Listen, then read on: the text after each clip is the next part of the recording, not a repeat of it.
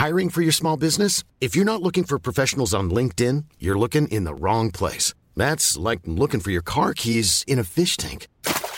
LinkedIn helps you hire professionals you can't find anywhere else, even those who aren't actively searching for a new job but might be open to the perfect role. In a given month, over 70% of LinkedIn users don't even visit other leading job sites. So start looking in the right place. With LinkedIn, you can hire professionals like a professional. Post your free job on linkedin.com slash people today. Je suis allé voir ce cachot par moi-même, une fois. Je l'ai visité et j'étais bien content de pouvoir en ressortir. Dans le quartier, personne n'a jamais rien remarqué. Un type intelligent, un stratège, un criminel presque parfait, de la pire espèce. Je crois qu'il a fait le plus gros des travaux lui-même. On croyait qu'il ajoutait une chambre pour la louer, ou quelque chose comme ça. Le voisin voulait tailler la haie, mais Monsieur Fritzl a refusé. Si quelqu'un ne veut pas que les gens regardent dans son jardin, il faut l'accepter. Coucou. Le matin du 28 août 1984, Elisabeth Fritzl, 18 ans, accepte d'aider son père avant d'aller travailler. Joseph explique à sa fille qu'il doit déplacer une lourde porte en acier au sous-sol. Depuis toujours, Elisabeth s'entend très mal avec son paternel, mais elle essaie de garder une relation cordiale avec lui en attendant de pouvoir s'enfuir. Sauf que ce jour-là, au moment où Elisabeth aide son père à bouger la lourde porte en acier, elle découvre derrière celle-ci un bunker dissimulé sous la maison familiale. L'adolescente n'aura pas le temps de demander quel est le but de cet endroit. Assommée à l'aide d'un chiffon imbibé de chloroforme, Elisabeth Fritzl s'apprête à passer les 24 prochaines années de sa vie sous terre, enfermée par son propre père dont elle tombera plusieurs fois enceinte, qui la forcera à vivre ici même avec ses enfants. Bienvenue pour une nouvelle HVF.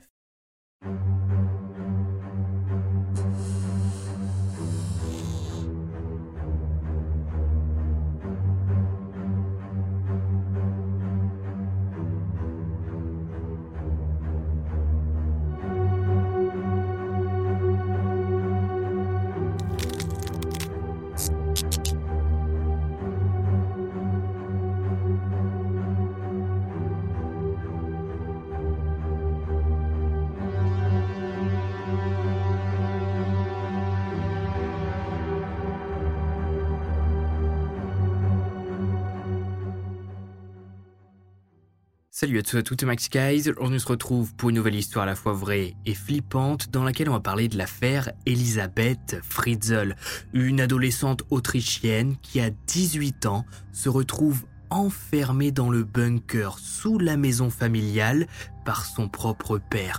Et alors même qu'elle a des amis, une famille et même un petit ami, personne ne va réellement la rechercher et la thèse de la fugue dans une secte va être totalement acceptée par les enquêteurs. Je vous préviens, dans cette affaire, vous n'êtes pas au bout de vos surprises et l'horreur s'apprête à durer 24 ans.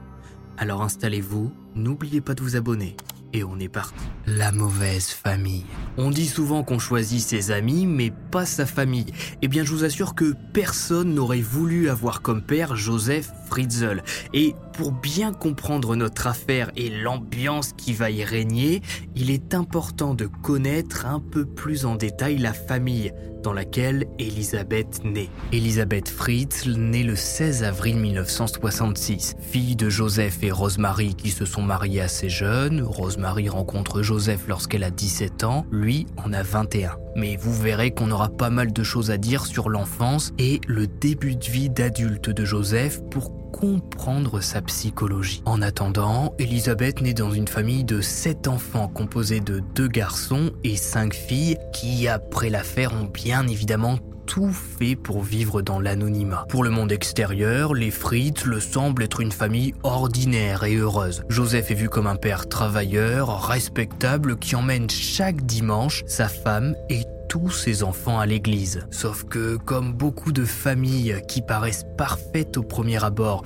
et qui font très attention aux apparences lorsqu'elles se montrent en public, une fois à huis clos, les choses sont bien différentes. En réalité, Joseph n'est pas un père respectable qui a bien éduqué ses enfants, mais un tyran qui ne pardonne aucune bêtise, aucune contrariété. Sa parole, c'est la loi, c'est la vérité absolue. Il parle et la famille écoute. Si quelqu'un ose le défier, enfant, ado ou même sa propre femme, il répond à coups de poing. Un an après la naissance d'Elisabeth, le couple va mal. Rosemary tente, malgré elle, de satisfaire son mari qui a de plus en plus d'appétit sexuel. À l'époque, elle est déjà terrifiée par Joseph et n'ose pas le repousser. Malgré tout, ça ne suffit pas à Joseph qui commence à sortir dans les coins boisés d'Amstetten, là où la famille s'est installée en Autriche. Oui, on n'est pas aux États-Unis pour une fois. Plusieurs plaintes sont reçues par la police locale. Les adolescentes parlent d'un homme qui se cache derrière les buissons et qui les observe lorsqu'elles partent au travail ou rentrent des cours. L'homme les suit discrètement, cache son visage et finit par disparaître entre les broussailles. Les signalements sont pris au sérieux puisqu'une jeune femme, Linz Ebels, va être abordée par ce même homme. 4 septembre 1967. Il lui fait des avances, lui attrape le bras, devient insistant et se met à la bousculer pour l'emmener un peu plus loin. Linz réussira à s'échapper. Une deuxième adolescente n'aura pas la chance de s'enfuir et sera abusée par ce prédateur des bois que les enquêteurs n'arrivent pas à identifier. Un mois après les faits, en octobre, Joseph entre dans l'habitation d'un jeune couple qui vient de se marier couteau en main. La mariée de 24 ans est seule ce soir-là. Elle racontera aux enquêteurs J'ai senti les draps être tirés en arrière. Au début, je pensais que c'était mon mari qui venait à la maison. Mais ensuite, j'ai senti ce couteau être poussé contre ma gorge. Il l'a poussé contre mon cou et a dit Si tu cries, je te tue. Puis, il a abusé de moi. Jamais je n'oublierai ses yeux. Joseph finira par être arrêté. Des tarés qui errent la nuit et qui se planquent dans des buissons pour observer des adolescentes ou qui traînent dans les petits quartiers pavillonnaires du coin pour regarder les femmes et entrer chez elles, ça se repère facilement. Et surprise, malgré sa personnalité tyrannique, eh bien, Joseph va assumer. Il va dire aux enquêteurs et ben, aux agents qui l'arrêtent, oui, c'est bien lui le prédateur des bois, qui est aussi entré dans une habitation pour abuser une jeune mariée. Licencié de son usine et condamné à 18 mois d'emprisonnement. 18 mois, vous avez bien entendu, Joseph retrouve la liberté à la fin de l'année 1969. Voulant garder sa famille unie et malgré l'aide proposée par des proches, Rosemary ne profitera pas de l'incarcération de son pervers de mari pour demander le divorce et fuir avec les enfants. Après 18 mois de prison, Joseph retrouve toute sa petite famille et sa vie comme il l'avait quitté, sans être traumatisé plus que ça par son passage en prison. Mais cette condamnation va surtout lui faire comprendre qu'il ne peut pas juste sortir comme ça la nuit et attaquer des adolescentes ou des femmes seules chez elles pour répondre à ses pulsions il finirait par prendre perpète. Donc le bonhomme se calme et trouve un nouvel emploi dans une entreprise de construction, gagne plutôt bien sa vie et il décide alors de déménager pour installer toute sa petite famille dans la maison de sa mère qui est sur trois étages. Le père de Fritzl est décédé, la mère Maria Fritzl vit dans une grande maison dont elle n'a pas l'utilité. Il va donc installer la vieille femme au troisième étage de la maison et la laisser périr. Est-ce que c'est vrai? En tout cas, c'est ce que Joseph Fritzl dira plus tard. Il expliquera avoir mis sa mère à l'étage, avoir calfeutré les fenêtres et l'avoir abandonnée ben, jusqu'à ce qu'elle meure. La grande maison Fritz les gérait comme une caserne militaire. Les enfants appellent Joseph monsieur.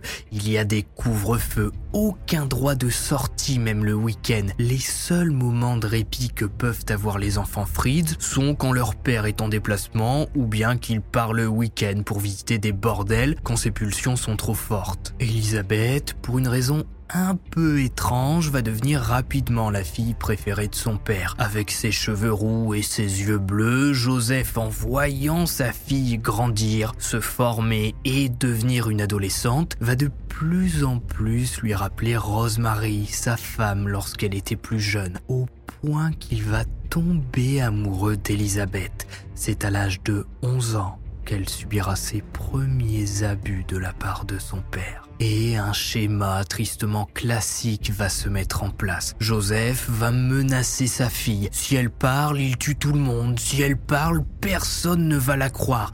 Si elle parle, elle sera séparée de ses frères et sœurs. Alors Elisabeth ne dit rien et pendant plusieurs longues années que je résume en quelques mots, la jeune fille subit. Et on sait que Rosemary la mère était au courant de ce que subissait sa fille. Dans certaines archives, on découvre qu'elle était 1977, alors qu'Elisabeth a 11 ans, la mère Fritzl emmène tous ses enfants en vacances en Italie voir de la famille. Tous, sauf Elisabeth qui reste avec son père, sûrement à sa demande.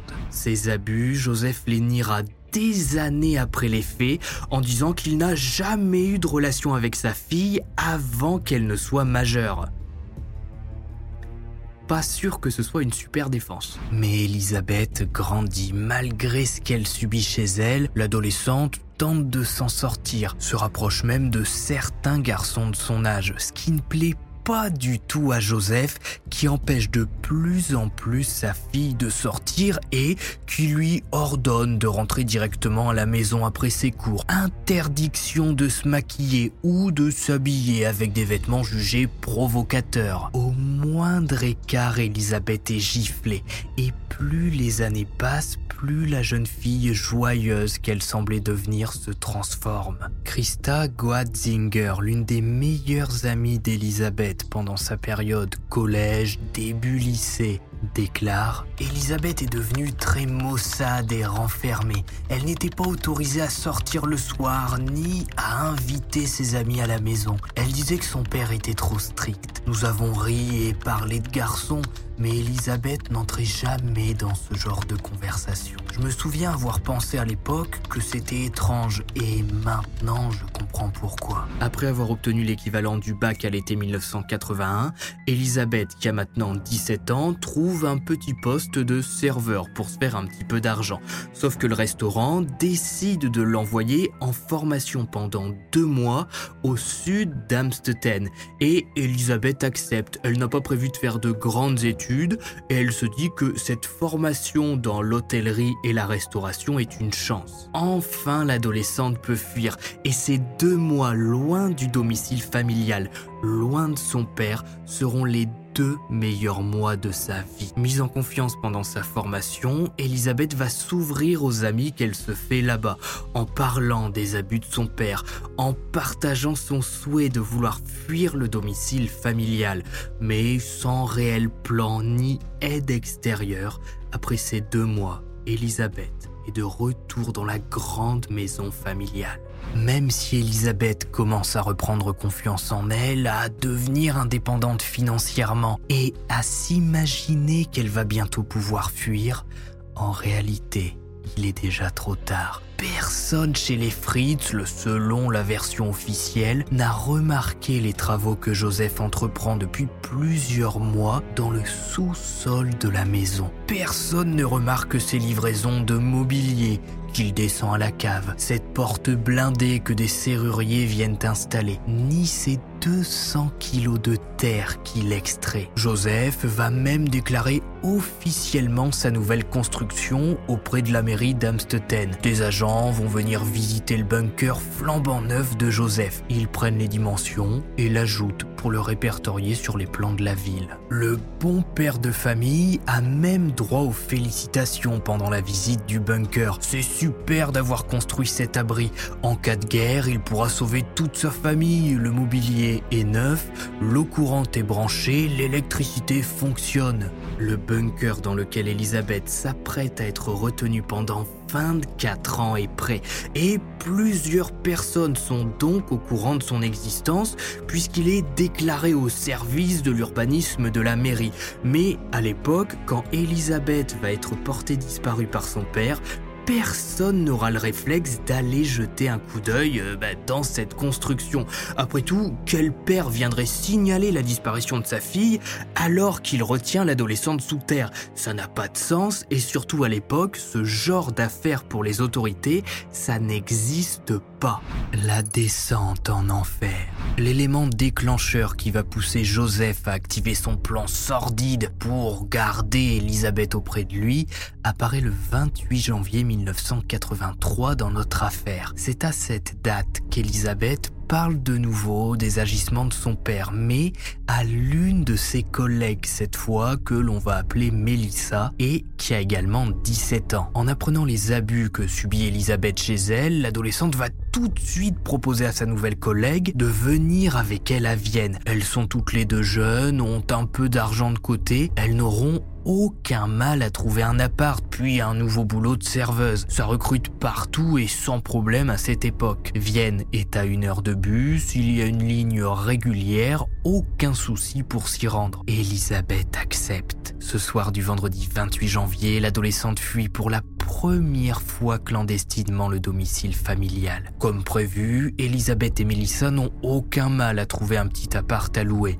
meublé, prêt à l'emploi. En voyant que sa fille ne rentre pas ce soir-là, Joseph entre dans une colère noire. Il comprend tout de suite qu'Elisabeth lui a désobéi. Toujours pour se montrer en tant que bon père de famille, il fonce au commissariat pour signaler la disparition de sa pauvre petite fille de 17 ans. Les autres collègues d'Elisabeth sont interrogés et la piste de Vienne est rapidement balancée. Sans le savoir, Elisabeth est en train de vivre à Vienne ses trois dernières semaines de liberté. Elle travaille, sort dans des bars, participe à des soirées un peu trop bruyantes et se fait contrôler lors d'une descente de police après qu'un voisin ait appelé pour tapage nocturne. Elisabeth donne sa véritable identité et les autorités voient tout de suite qu'elle est déclarée disparue ou plutôt en fugue. Retour à Amstetten. Et d'ailleurs, cette fugue, qui pour une fois en est réellement une, même si Elisabeth a de très bonnes raisons de fuir le domicile familial, eh bien va servir plus tard à Joseph pour que personne ne s'inquiète réellement de sa disparition. Sa fille a déjà fugué, elle est certainement repartie une nouvelle fois et elle reviendra quand elle en aura envie. Un an après sa fugue, Elisabeth a enfin 18 ans et prévoit d'emménager avec sa sœur aînée Ulrich, l'adolescente désormais majeure, réussit de plus en plus à se détacher de l'autorité perverse de son père. Elle sort, se fait des amis et se trouve même un petit ami, Andreas Krusik, qui lui écrit des lettres d'amour et les poste dans la boîte aux lettres de la famille. C'est Joseph qui tombe dessus et qui comprend définitivement que sa fille, dont il abuse depuis tant d'années, va un jour ou l'autre finir par partir définitivement. Le mardi 28 août 1984, Joseph met son plan à exécution. Il est seul avec Elisabeth dans la maison, c'est le moment Alors qu'Elisabeth est en train de se préparer pour son service au restaurant, Joseph vient la voir à 9h du matin pour lui demander de l'aide à la cave. Il doit déplacer un objet lourd et a besoin d'aide. Elisabeth accepte de suivre son père sans se méfier. Arrivée au sous-sol, elle voit alors Joseph déverrouiller et ouvrir une lourde porte blindée. Elisabeth, même du haut de ses 18 ans, ne comprend pas vraiment ce qu'elle voit. L'adolescente n'était même pas au courant que la maison avait un tel sous-sol aménagé, protégé par une telle porte. Mais pourquoi faire? Elle a devant elle un long couloir qui semble donner sur plusieurs pièces. Mais Elisabeth aura bien le temps de le visiter, ce bunker, puisque Joseph a préparé dans sa poche un chiffon imbibé de chloroforme qu'il passe sur le visage d'Elisabeth. La séquestration commence. L'adolescente Joseph a construit le cachot parfait, sans fenêtre, insonorisé, caché derrière une porte blindée. Le mur, le sol et le plafond sont en béton. Un tuyau de ventilation aère le tout. Le bunker est branché sur le compteur électrique de la maison. L'eau courante y arrive sans problème. Joseph a installé une cuisine, une salle de bain, des toilettes et même un petit four qui a pour but de brûler les déchets et les futurs bébés morts-nés. C'est un petit peu trash dit comme ça, mais malheureusement, c'est la vérité. Hein. Et plus on est dans une HVF, vous avez l'habitude. Everyone knows therapy is great for solving problems. But getting therapy has its own problems too. Like finding the right therapist, fitting into their schedule, and of course, the cost. Well, BetterHelp can solve those problems. It's totally online and built around your schedule. It's surprisingly affordable too. Connect with a credentialed therapist by phone, video, or online chat, all from the comfort of your home. Visit betterhelp.com to learn more and save 10% on your first month. That's BetterHelp H E L P. Le bunker couvre une surface totale de 35 mètres carrés. Après plusieurs heures de léthargie, Elisabeth se réveille difficilement et surtout ne comprend pas du tout ce qui est en train de lui arriver. Joseph lui a déjà fait subir tout un tas d'horreurs depuis son enfance, mais jamais il ne lui avait fait perdre connaissance pour l'enfermer quelque part. Découvrant qu'elle est séquestrée sous terre, Elisabeth a le réflexe de se mettre à hurler, de demander de l'aide, d'appeler sa mère. Mais personne ne l'entend. Le son est étouffé par le béton du sol au plafond. En fin de journée, Joseph revient dans le bunker. Pour l'instant, personne n'a remarqué la disparition d'Elisabeth. Rosemary attend toujours le retour de sa fille pour le dîner, mais la disparition n'est pas encore signalée. Dans le bunker, Joseph explique à sa fille qu'elle est désormais à lui, qu'ils vont former un couple et qu'elle ne pourra plus jamais le fuir. Ce soir-là, Elisabeth sera abusée plusieurs fois par son père, qui est plus heureux que jamais. Il n'est plus attiré par sa femme depuis longtemps et sa recherche d'étudiante l'ayant envoyé en détention, il a enfin trouvé le moyen d'assouvir tranquillement ses pulsions en enfermant sa fille de 18 ans. Mais à l'étage, les heures commencent à passer et Rosemary s'inquiète de plus en plus. Elisabeth n'est pas là et après avoir appelé son restaurant, la mère apprend que sa fille n'est pas venue travailler. Joseph va alors faire de son mieux pour calmer sa femme, lui disant qu'Elisabeth s'est sûrement encore enfuie avec des amis pour faire la fête. Peut-être qu'elle va appeler. Le lendemain matin, Elisabeth n'étant toujours pas là, le couple Fritzl se rend au poste pour déclarer la disparition de l'adolescente. Sauf qu'Elisabeth a déjà fugué et les enquêteurs ne vont certainement pas s'embêter avec une jeune femme qui est désormais majeure, qui est déjà partie de chez elle et qui avait été retrouvée à une heure de là dans une soirée clandestine. Tant qu'il n'y a aucune preuve qu'Elisabeth est en danger, tant qu'elle n'envoie pas un SOS à ses parents, personne ne bouge. Rosemary, à la recherche de sa fille, va se rendre avec Joseph dans les gares, les refuges pour sans-abri, les bars un peu craignos du coin. Le couple va contacter le peu d'amis qu'avait Elisabeth, mais personne ne sait rien. Ses collègues, cette fois, ne sont au courant de rien. La dernière chose qu'Elisabeth leur a dit, c'est qu'elle avait hâte d'aller vivre avec sa sœur. C'est tout. Pendant que Rosemary pleure à l'étage de la maison, attendant désespérément un appel de sa fille, Joseph descend au sous-sol pour bricoler un peu et se changer les idées d'après ce qu'il dit. Les premiers jours vont passer et Joseph vient sans faute apporter de la nourriture à Elisabeth, en échange bien sûr de ses services. Et si Elisabeth tente de se débattre, elle est violemment battue par son père qui la traite comme une bête, l'attache avec une laisse ou la ligote des heures entières. Elle est une chose qui a pour seul but d'assouvir ses pulsions les plus perverses. Elisabeth déclara plus tard qu'après une dizaine de jours enfermée dans le bunker, elle a cessé de se battre et a laissé son père faire ce qu'il voulait d'elle pour arrêter d'être frappée. Profitant de la détresse psychologique de sa fille, Joseph va forcer Elisabeth à écrire une lettre dans laquelle elle indique s'être enfuie de la maison pour rejoindre une secte qui lui apporte bonheur et sérénité, qu'elle ne veut plus vivre avec la famille, ne veut plus aller travailler au restaurant. Elle veut profiter de la vie, vivre d'amour et d'eau fraîche. Et Joseph, loin d'être stupide, va poster cette lettre à 160 km d'Amstetten pour que ça paraisse crédible. Lorsque Rosemary reçoit la lettre, elle se dira soulagée d'apprendre que sa fille est en vie et qu'elle va bien. Joseph va bien sûr s'empresser d'aller montrer cette lettre aux autorités qui ont quand même pour le papier ouvert un dossier de disparition en leur disant voyez voilà ma, ma fille a juste fugué, elle a rejoint une secte, elle est pas en danger, vous avez plus besoin de vous inquiéter pour elle. Et les enquêteurs vont y croire. Le dossier à ce moment-là, à la fin du mois de septembre, est bouclé.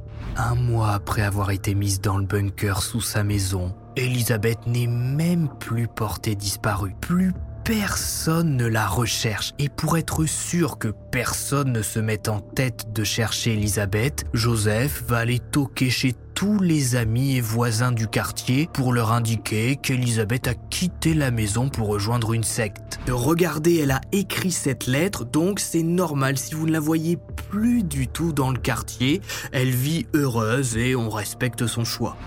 Personne ne va chercher plus d'explications.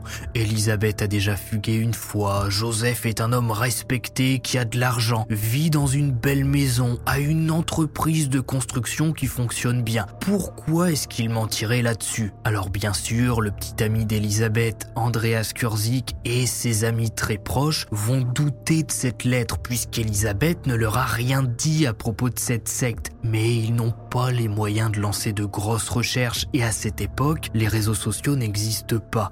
À notre époque, Andreas aurait fait un tweet disant que sa petite amie avait disparu, que son père dit qu'elle a rejoint une secte mais qu'il n'a aucune preuve de ça, à part une pauvre lettre étrange. Mélissa, la collègue avec laquelle Elisabeth avait fugué, se serait manifestée, disant que l'adolescente lui avait parlé des agissements de Joseph. Ça aurait alerté tout le monde. Et j'aurais certainement découvert l'affaire grâce à vos tweets m'identifiant sous le poste. Mais là, à l'époque, l'affaire reste uniquement dans le groupe d'amis qui se posent des questions. Ça ne va pas plus loin et ça ne s'étend pas à d'autres personnes.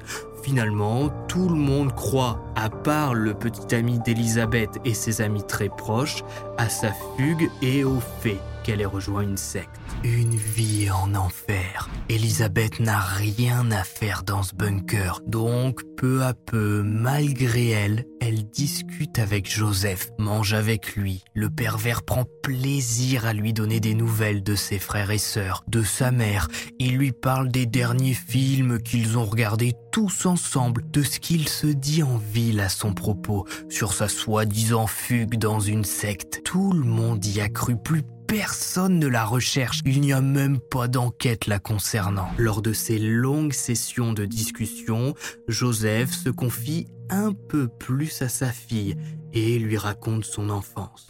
Né le 9 avril 1935 à Amstetten, Joseph vit une enfance misérable auprès d'une mère nommée Maria et d'un ouvrier très pauvre, Joseph Senior. Dès son enfance, Joseph le sait, il n'était désiré. Sa mère lui dit et lui répète que de toute façon, s'il est là aujourd'hui, c'est uniquement parce qu'elle voulait prouver à tout le monde qu'elle n'était pas stérile à cause de la pression que ses proches lui ont mis pour qu'elle tombe enceinte. Oui, la fameuse question bien gênante dès que vous êtes en couple ou que vous passez 25 ans. Alors, à quand les enfants? Alors, à quand le bébé? Comme si c'était le but ultime de toute notre existence. Joseph n'a jamais été aimé et était considéré comme un fardeau que sa mère pouvait contrôler à sa guise. Et pas question de lui donner trop de nourriture. Un peu de pain avec du lait et un peu de confiture suffisait largement. Joseph Senior va mourir à la guerre et il n'a pas une grande importance dans la vie de Joseph qu'il considère comme un homme faible, un lâche. Même si sa mère lui fait la misère, Joseph la décrira plus tard comme l'incarnation de la femme parfaite. Certes, elle le tabasse à la moindre bêtise ou si le sol est mal frotté. Oui, des fois, il perd même connaissance sous les coups. Ça ne l'empêchera pas de développer des sentiments pervers envers sa mère tyrannique qui l'observe lorsqu'elle va à la douche ou bien quand elle se change avant de se mettre au lit. C'est vers l'âge de 16 ans que Joseph commence à sortir pour observer les femmes qui se changent. Mais apparemment à l'époque, ça ne va pas plus loin. Aucun événement grave n'est répertorié le concernant. La prochaine étape de sa vie a lieu cinq ans plus tard, lorsqu'il rencontre et se marie à Rosemary, qui a 17 ans. Ce que Joseph essaie de dire à Elisabeth en lui parlant de son enfance et de tous les problèmes qu'il a rencontrés, c'est qu'au final, elle a de la chance d'avoir un père comme lui qui lui a préparé un bunker de 35 mètres carrés, meublé, bien propre, avec de l'eau, de l'électricité. Elle n'aura plus jamais besoin de travailler de sa vie. Fini les tracas du quotidien. Elle a juste à rester là, sous terre, à profiter de la vie et à élever sa future famille. Puisque comme dans chaque affaire de séquestration incluant une jeune femme, Elisabeth va bien évidemment tomber enceinte. Et si vous avez bien suivi l'intro de cet HVF, Elisabeth va rester 24 ans sous terre, ce qui veut dire que ses enfants vont naître, vivre et grandir sans jamais connaître le monde extérieur. Pour certains, pas tous, je vous explique. De ses 18 à ses 20 ans, Elisabeth va faire plusieurs fausses couches suite aux abus de son père.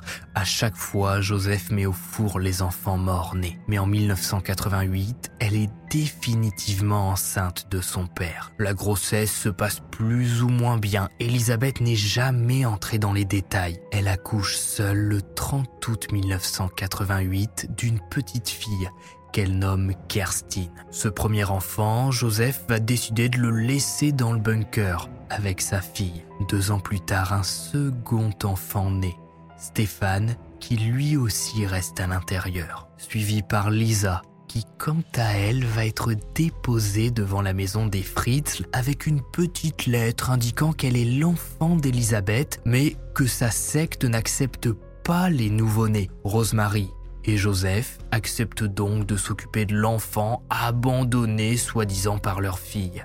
Alors faut quand même bien résumer la situation et se rendre compte de ce qu'il se passe à ce moment-là. Elisabeth, que tout le monde croit dans une secte, est enfermée dans un bunker sous sa maison, séquestrée par son père. Elle a depuis accouché de trois enfants. Deux vivent avec elle et n'ont pour l'instant jamais vu le monde extérieur. Et la petite dernière va donc être élevée par Joseph et Rosemary dans le monde extérieur. Elle va aller à l'école, faire sa vie en pensant que sa mère, qui fait partie d'une secte, l'a abandonnée alors qu'Elisabeth vit sous ses pieds. Rien que d'imaginer la situation, c'est du délire. C'est comme si, en ce moment même, vous étiez chez vos parents et que votre vraie mère était retenue dans un bunker sous la maison depuis des dizaines d'années sans que vous n'en ayez ben, conscience.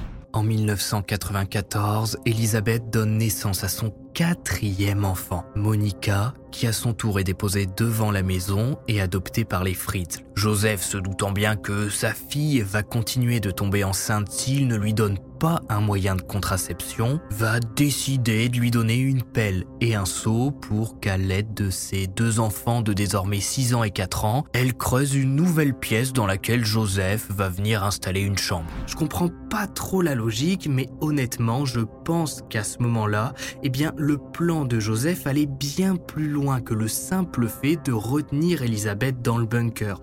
À mon avis, et c'est mon point de vue, n'hésitez pas à me donner le vôtre dans les commentaires, je pense que Joseph avait pour but de laisser grandir ses enfants dans le bunker pour pouvoir en abuser par la suite.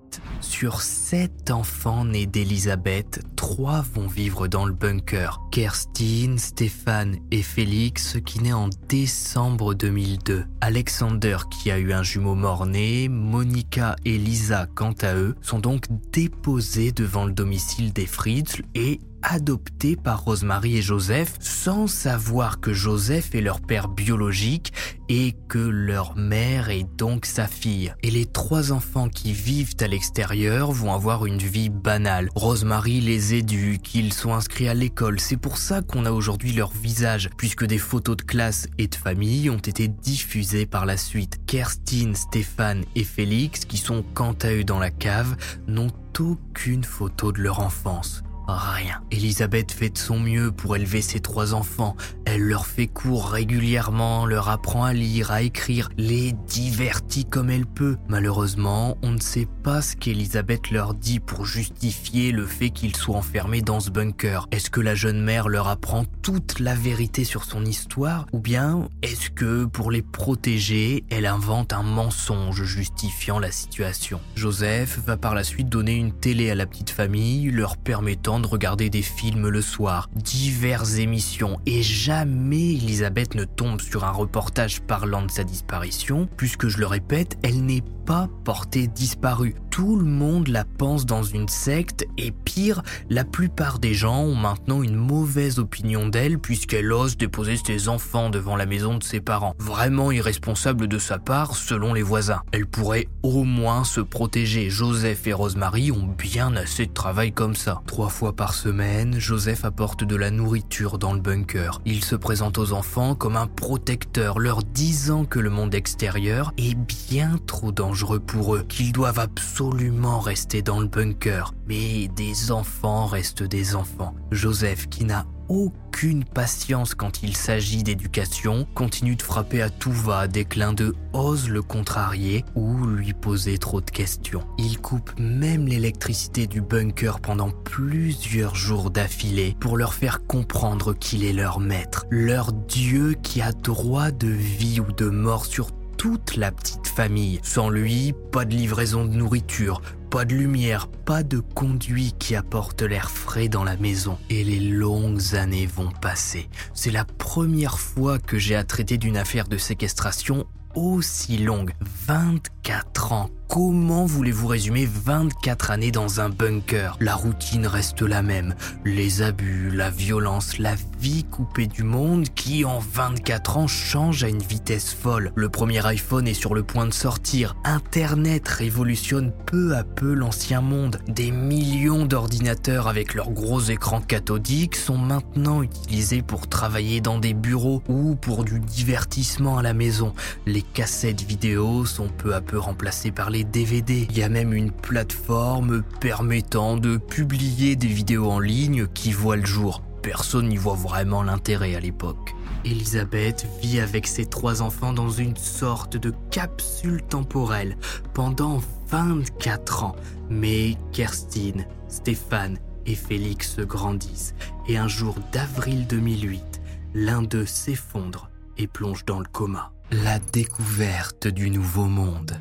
Le 19 avril 2008, après une vie entière sous terre, faite de malnutrition, d'activité physique inexistante, de lumière du jour totalement absente, les enfants n'ayant jamais vu le soleil, Kerstin, âgée de 18 ans, s'effondre et plonge dans le coma. À l'arrivée de Joseph quelques heures plus tard, Elisabeth le supplie de l'emmener à l'hôpital. Il n'aura qu'à inventer une histoire disant qu'il l'a simplement trouvé inanimé dans la rue. Personne ne lui posera de questions. Joseph accepte. Pour la première fois, Elisabeth a l'autorisation de s'approcher de la porte blindée et aide son père à sortir Kerstin du bunker. Une ambulance est appelée près du domicile des Fritz. Joseph explique qu'il vient de trouver l'adolescente dans la rue.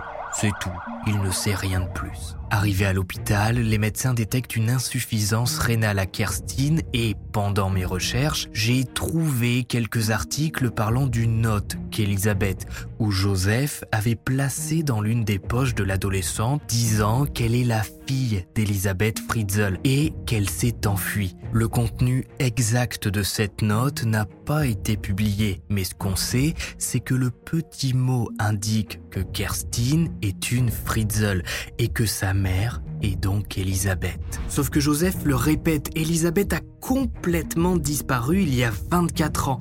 Elle a fugué et a rejoint une secte. D'ailleurs, Kerstin n'est pas le seul enfant ben, qu'elle est venue abandonner près du domicile familial. Mais les médecins sont formels. Si Elisabeth ne se présente pas à l'hôpital ben, pour faire une greffe à sa propre fille, Kerstin va perdre la vie. L'équipe médicale va alors faire un appel à la télévision nationale. Si Elisabeth voit ce message, il faut qu'elle vienne à l'hôpital pour sauver sa fille dont le pronostic vital est engagé. En voyant l'appel du médecin dans son bunker, Elisabeth va pour la première fois en 24 ans tenir tête à son père. Elle veut sauver sa fille. Et à ce moment-là, tout va aller très vite dans notre affaire. Le 26 avril, Joseph accepte d'emmener Elisabeth à l'hôpital auprès de sa fille. Stop. Imaginez 5 secondes le sentiment qu'a pu ressentir Elisabeth en sortant enfin du bunker et surtout en voyant la lumière du jour. 24 ans qu'elle n'était pas sortie de là. 24 ans qu'elle vivait enfermée sous terre, tout a changé autour d'elle. Les voitures ne sont pas les mêmes, les habits ne sont plus pareils. Les gens qui attendent aux arrêts de bus ont un drôle de téléphone portable dans la main qui semble les omnubiler. Ils ont des écouteurs mais pas de gros lecteurs CD près de leur poche. Même si Elisabeth avait la télé dans le bunker, elle voyait le monde à travers un écran et non avec ses propres yeux. Arrivée à l'hôpital, Elisabeth donne sa vraie identité. Mais le docteur Reiter En écoutant celle qui est maintenant devenue une femme, a un doute sur son discours et Joseph, lorsqu'elle parle, semble sous pression, très stressé par la situation. Par précaution, le docteur Reiter décide d'avertir les autorités. Il se passe quelque chose d'étrange dans son service d'après lui. Une équipe est envoyée à l'hôpital et se rend dans la chambre. Il demande alors à parler à Elisabeth, seule. C'est juste histoire de mettre son dossier à jour. Si elle est bien partie dans une secte il y a 24 ans, les autorités aimeraient quelques informations sur l'organisation.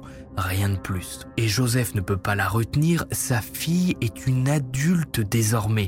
Mais il comprend sûrement à ce moment-là que tout son petit monde s'apprête à s'effondrer. Placée dans une petite salle, Elisabeth Fritzl comprend que c'est maintenant ou jamais que si elle laisse passer cette ultime chance de dénoncer son père et de sortir ses enfants définitivement du bunker, elle finira sa vie sous terre sans que personne ne sache jamais la vérité la concernant. Par précaution, elle fait promettre aux enquêteurs de la croire sur parole et surtout la protéger dès maintenant. Elisabeth raconte qu'à l'âge de 18 ans, en 1984, Joseph l'a enfermée dans un bunker sous la maison familiale, qu'elle ne s'est jamais enfuie dans une secte. Les agents l'arrêtent tout de suite et lui font répéter 1984 Plus de 20 ans qu'elle est enfermée Mais Comment c'est possible?